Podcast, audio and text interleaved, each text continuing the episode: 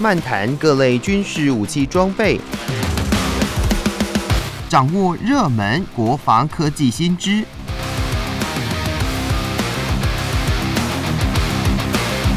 军武说早安，陪您一起领略国防知识力量。听众朋友，大家好，欢迎收听《军武说早安》，我是景瑜。我们的特别来宾是《全球防卫杂志》的采访主任陈国民先生，国民哥好。主持人好，各位听众大家好。是，首先跟大家分享的军事新闻是，呃，詹氏网站在九月十六号报道了波兰国防部哦和南韩的航太公司呃正式的签署合约，要耗资。三十亿美元采购四十八架的 FA- 五十轻型战机，借此要强化波兰的空防战力以及抗俄的能量。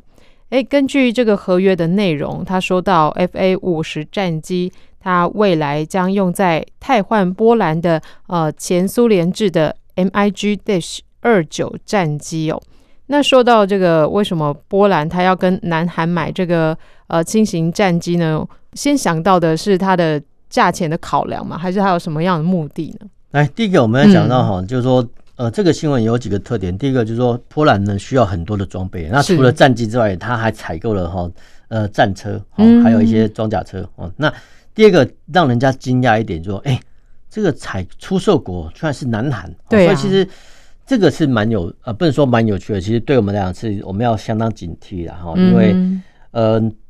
欧洲国家哈跟你要想象一个欧洲国家哈跟亚洲亚洲国家呢采购军火，然后当然哈这个装备呃价格总价格哈会比哈欧美国家来的便宜哦，所以我想哈呃利多或者说呃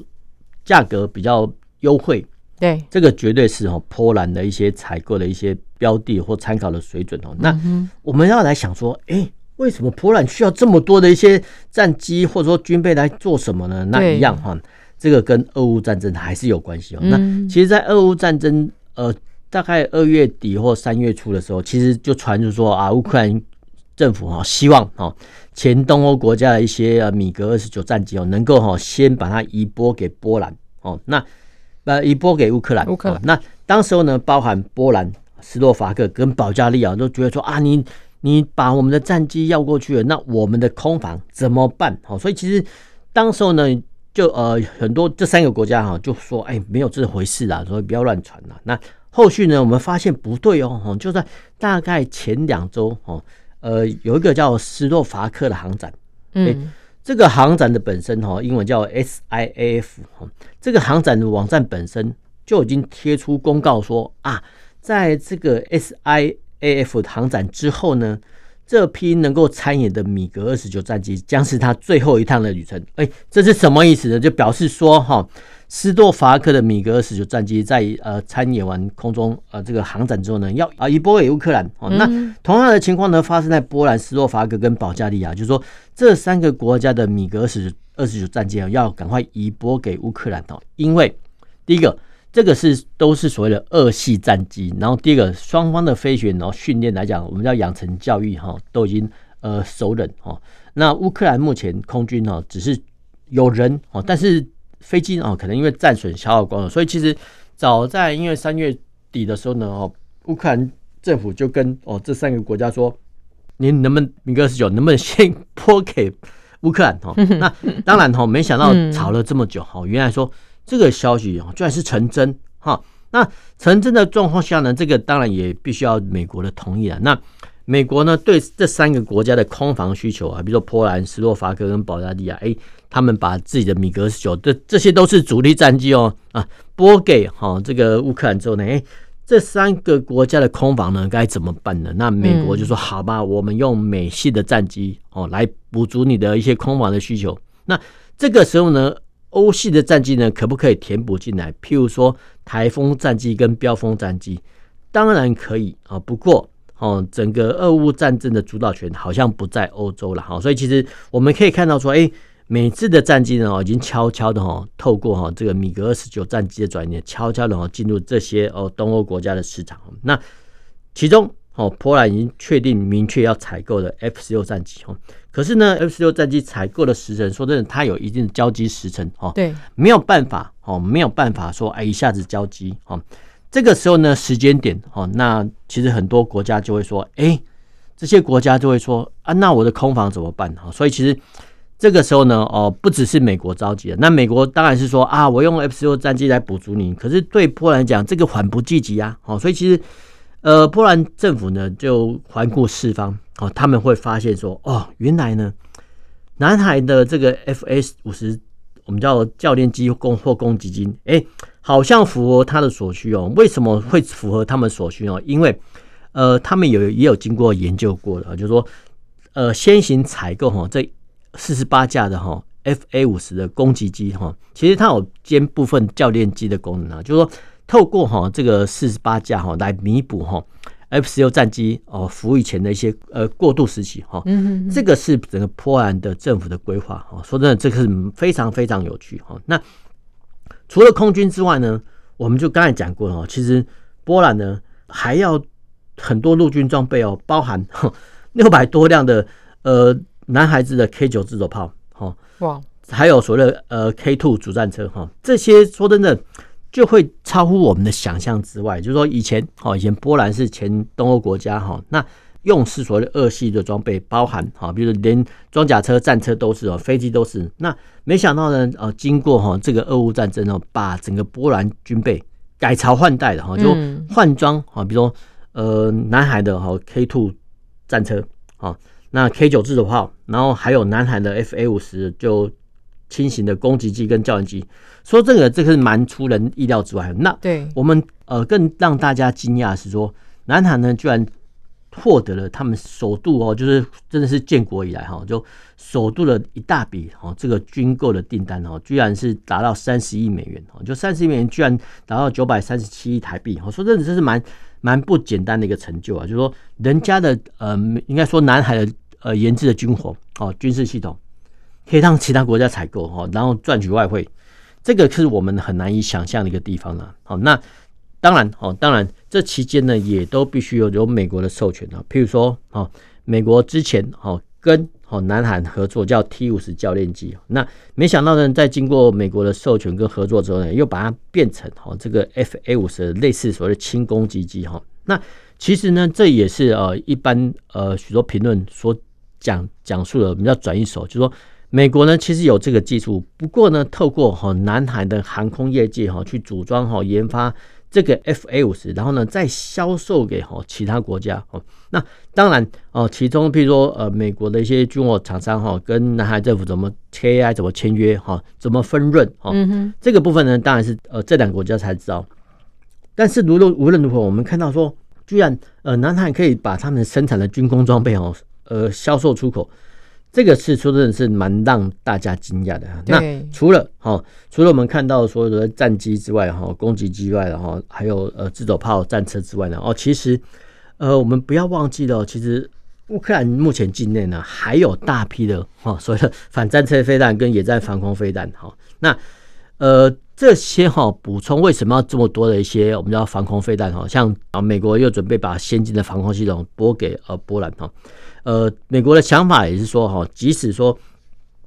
呃，乌克兰哈获得这么多的一些飞机啊，那空军万一不幸战败的时候呢，哎，其实这一大批的防空飞弹，你也可以当做乌克兰守军的补充哈。所以其实美国呢，他都有想到。那当然哈，当然有些人会说啦，呃。美国不是已经呃想说呃拨交给哈这个爱国者飞弹给乌克兰嘛？哦，其实是有的，不过因为爱国者飞弹比较昂贵哈，造价比较昂贵，通常哈呃防护呃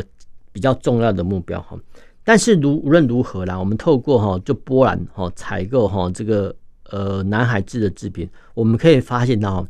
整个东欧国家的装备哦，这个东欧国家我们必须再讲一次，包含。前东德哈，东德东西德合并哦，波兰、保加利亚、罗马尼亚、哦、匈牙利等等等，这些呢以前都是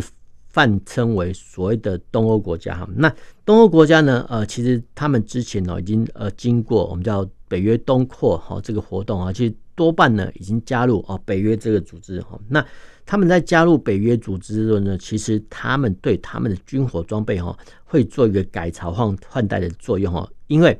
呃，从一九九一年苏联解体，然后到两千年，然后苏联虽然说经济有好转哦，在这整个二十到三十年之间哈，其实二系装备啊，虽然说被这些东欧国家所利用哈，不过哦也已经到了使用的受限，所以其实这个时候呢，其实东欧国。这些我们叫前东欧国家本身，它本身呢就需要对哦这些装备呢做改改朝换代的作用哦，所以其实呃无论如何啦哈，透过哈这个俄乌战争哦，我们可以说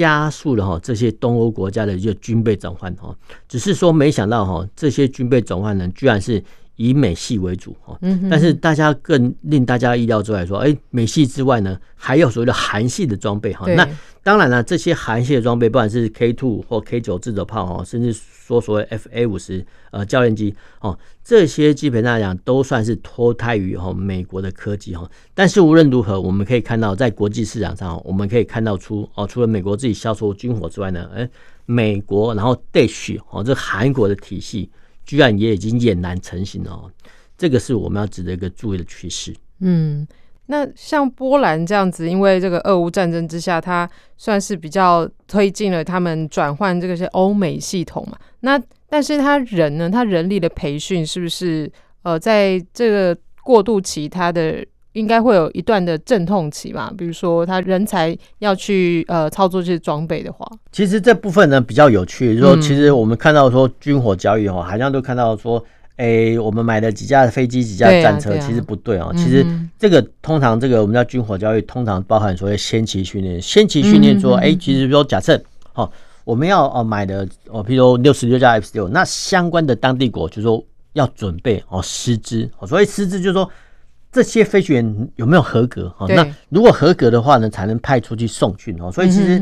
光是哈这个培育的过程来讲哈，基本上来讲哈，都是一个冗长的过程哦。所以不要看说哎，这个新闻怎么突然啪一声出来，其实不对，其实双方已经谈了很久，很久了。对，嗯，所以这个呃，比如说人员的先期训练，这个其实这个。钱是也包含在这个军购的这个金额里面。对啊，没错，就人员训练培训，然后技术转移，然后比如说技术手册的翻译，然后要维修多久，这些我们叫通包。是是是，通包的一些军售军售的案例啊，所以其实这个通包在内啊。所以通常我们觉得说，哎，怎么一架战机怎么那么贵？其实可能要包含，比如说人员训练成本哦，技术转移成本，这样包下去呢比较会合理。是的，是的。好的，分享到这里，听首歌曲，再回到节目中。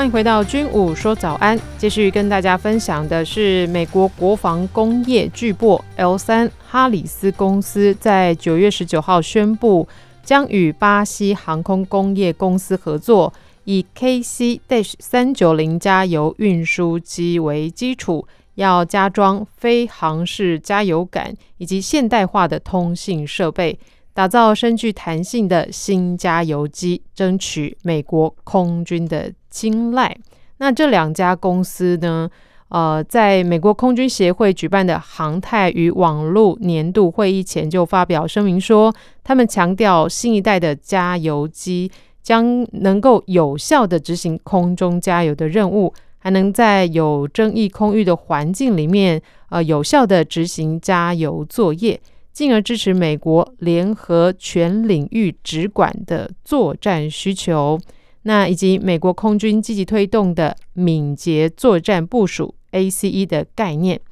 其实，这个 L 三哈里斯公司的执行长库呃库巴西克就说，他们两家公司呢已经开始改装计划了，那渴望在二零二五年能够首次的飞行。诶，那针对这两家的这个公司来进行这样子的改装，它有什么样的特色要来跟大家分享呢？呃，我们按照来来说了哈，就是说第一个哈，这个新闻说，哎，呃，有一家航空公司叫巴西航空工业公司哦，那呃，这个叫英文叫 EMBRAE 啊，哈，这个我们都会背，为什么会背呢？然后其实大家想象一个画面，就是我们呃，其实会慢慢解封，哎，我慢慢解封之后呢，疫情趋缓之后慢慢解封，哎，大家都有出国，哎。大家出国搭的飞机哈，大概是有两种，第一种空中巴士哈，比如说 A 三三零系列哈，对，第一个是波音啊，比如说波音七十七啊，波音七六七等等等哈。那美国波音公司哦，跟法国的空中巴士这两个大公司之外，哎，其实还有其他国家也有航空公司出现哦，就航我们叫客机的制造商出现，譬如说加拿大的庞巴迪公司，哎，它居然也是制造哈客机哈，所以其实我们可以看到，比如说庞巴迪公司哈，这些居然是。他们制造叫区间客机哦，叫 ERJ 系列哈，嗯，这个系列是另外一个系列，就庞巴迪公司是第三家哈航空公司。那我们要讲的这个巴西航空工业是是第四大的航空公航空工业公司哦，它它的客机代表叫 ERJ 系列哈。其实我们国内也有啊，比如说我们某一家的航空公司就是用 ERJ 系列。哦，其实目前哦各国的客机哈大概区分为哦法国的空中巴士、美国波音哦、加拿大的庞巴迪哦跟巴西的。呃，航空工业公司，哈，所以其实 这四个飞机公司，哈，它都有制造客机的能力，好，这个我们先要讲。那呃，把这些客机，我们就载人的客机，哈，那可能比如说两两三百人，把它改装成加油机，好像不会很困难，哈，因为只要把座椅拆掉，然后把多余的东西呢，把它通通呃当成油舱，哈，嗯，来做，哈，这个是从客机，哈，改装成加油机的一个。方便点哈，不过哈，因为呃，这个空中加油机哦，你可以把它想象说很多加油站的一个集合体啊，就是说这些满载哈，不管呃汽油的一些飞机呢，到处呢随着哈这个空军战机机群啊，可能在后方哈随时准备加油啊，光是你想象这个画面哦，都会觉得哈触目惊心哈，因为呃你你要想象一个画面，就是要移动的加油站。而且可能还有好几十座的加油站在 天空到处跑，是那万一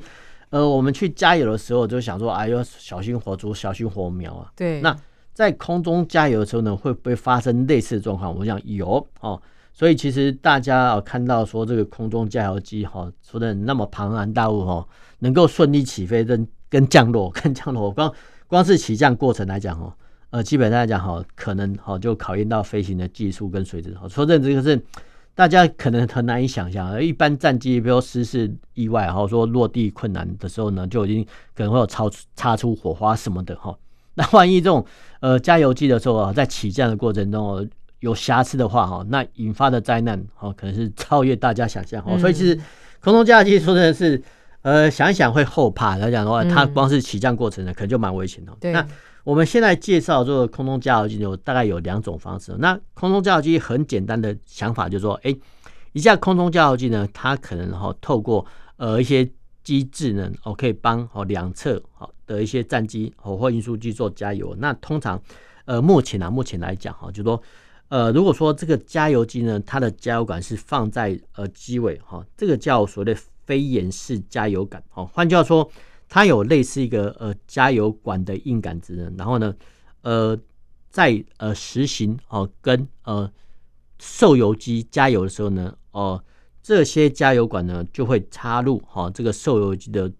呃受油孔，好，它的过程呢就是跟我们哈汽机车去加油站加油一样，好，就是说把加油枪好放到好这个呃受油机的舱口里面，哦，这个叫飞沿式加油杆。但是呢，有一种哈，就是挂在两翼哈，这个叫飞毛式哦，这个是所谓的软管哈，就软管的方式呢，挂在两翼的话，基本上来讲就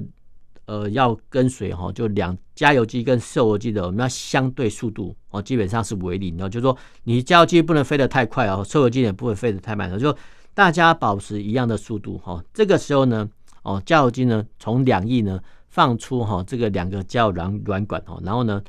呃，受油机呢，它就有一个加油管哈，然后呢，一样哦，结合之后呢，啊，它它就可以啊，慢慢的加油哈。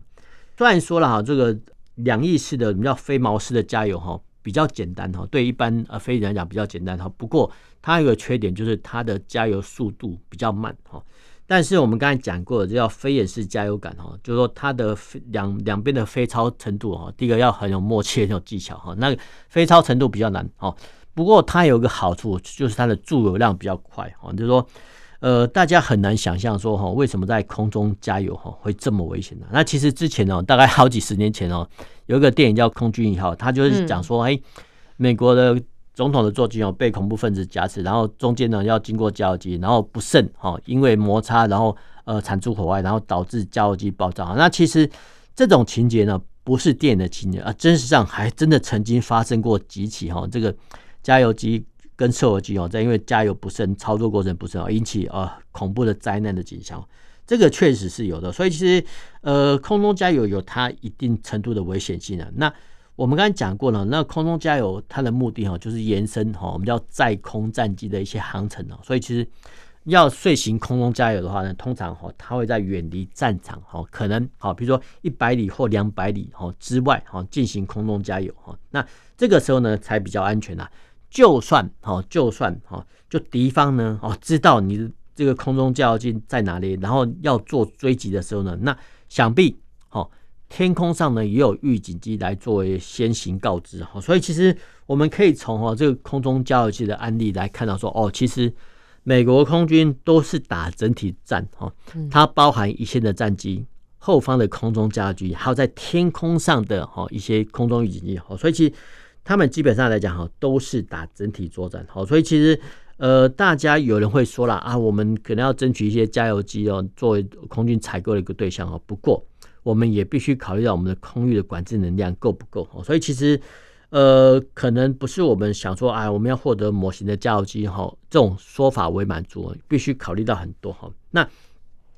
我们在看到呃，就美国跟巴西的例子，那其实美国它自己本身也产制哈空中加油机哦。那为什么哈美国会我们讲发好心呢？呃，帮助或协助哈这个巴西航空工业公司哦去哈。呃，生产跟制造他们的 KC 三九零哈这种空中加油机，其实美国他有他的想法，就是说，呃，除了哈本国空军使用的各种啊，比如说 KC 一三五这种加油机之外，哈 KC 四十六之外呢，哎、嗯，其实他也希望说盟国哈，就潜在的盟国，像巴西哈，都是说，哎，潜在的盟国呢，你们也去开发好这个空中加油机，做什么呢？就是万一好，万一真的暂时有事的时候呢，哦，如果说美军的空中加油机调拨。不当或是没有办法调度的时候呢，哎，